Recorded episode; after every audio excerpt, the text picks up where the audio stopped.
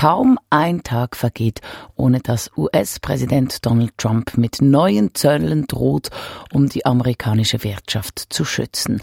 Unter anderem vor Billiggütern aus China oder auch vor Autos aus Deutschland. Außenhandelspolitik mittels Schutzzöllen nennt man Protektionismus. Und der ist nicht auszumerzen. 100 Sekunden Wirtschaftsgeschichte von Thomas Weibel. Das Erheben von Zöllen ist eine praktische Sache. Dem Staat bescheren sie Einnahmen und der Wirtschaft bieten sie Schutz vor billiger Konkurrenz aus dem Ausland. Außenhandelspolitik mit Hilfe von Schutzzöllen nennt man nach dem lateinischen Wort für Schutz Protektionismus.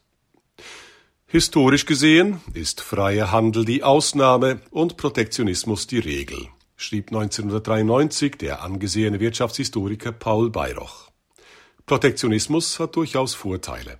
Die Schutzzollpolitik Otto von Bismarcks 1878 etwa stützte die Preise im Deutschen Kaiserreich mit Abgaben auf Eisen, Getreide, Holz und Vieh, aber auch Tabak, Tee und Kaffee, was tatsächlich die wirtschaftliche Entwicklung förderte. Dann aber zeigte sich, Preise und Lebenshaltungskosten stiegen, Löhne und Nachfrage blieben tief, die Auslandsabhängigkeit der Industrie wuchs. Gleichzeitig lief die deutsche Politik ins Leere, weil die umliegenden Staaten ebenfalls in die protektionistische Trickkiste griffen.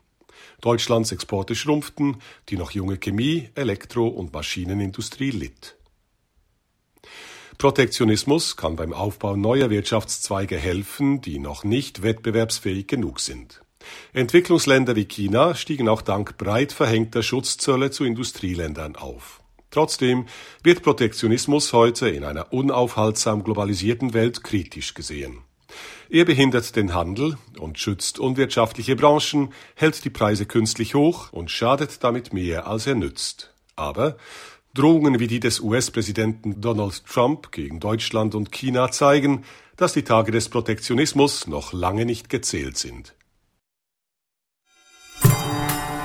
100 Sekunden Wissen